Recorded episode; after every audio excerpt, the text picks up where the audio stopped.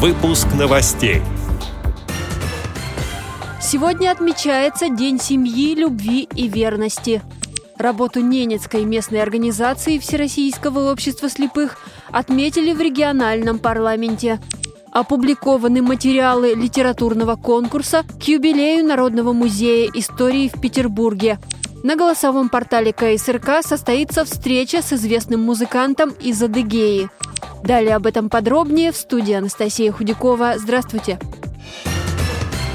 Сегодня отмечается Всероссийский день семьи, любви и верности. В этом году учреждения социальной сферы Москвы готовят программу в онлайн-формате, а значит, участвовать могут все.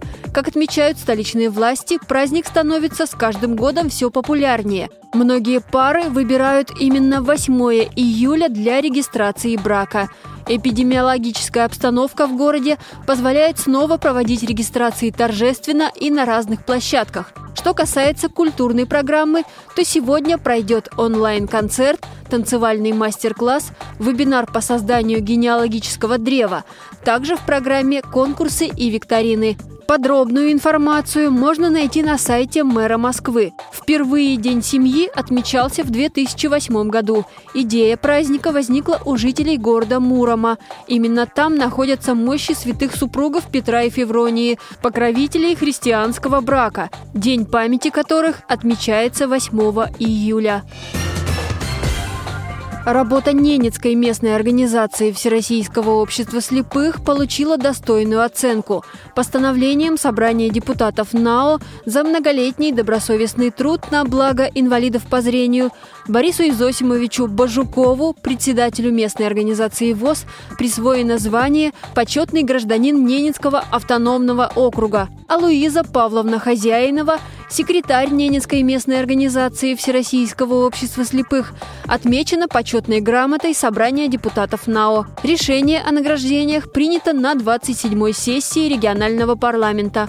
Новость опубликована на его портале.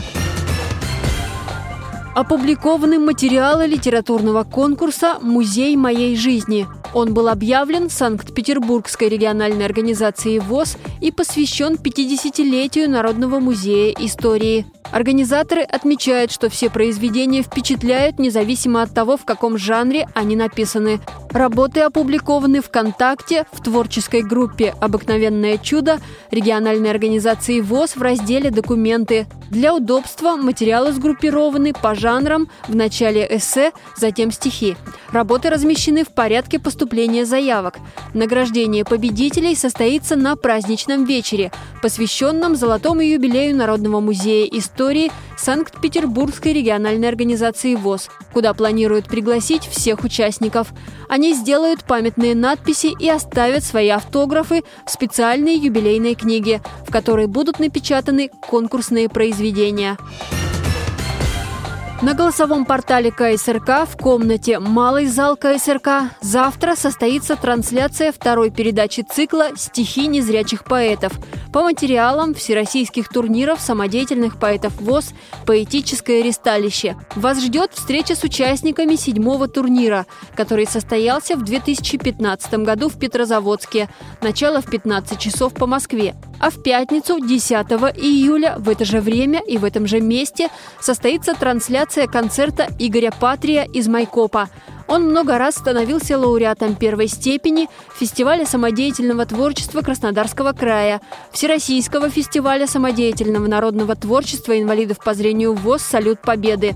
Музыкант, победитель фестиваля эстрадной песни Майкопского района, обладатель гран-при фестиваля бардовской песни «Анастасинские поляны» в Туапсе. Задать вопросы артисту можно будет во время дискуссионной площадки. Эти и другие новости вы можете найти на сайте Радио ВОЗ. Мы будем рады рассказать о событиях в вашем регионе. Пишите нам по адресу новости собака ру. Всего доброго и до встречи!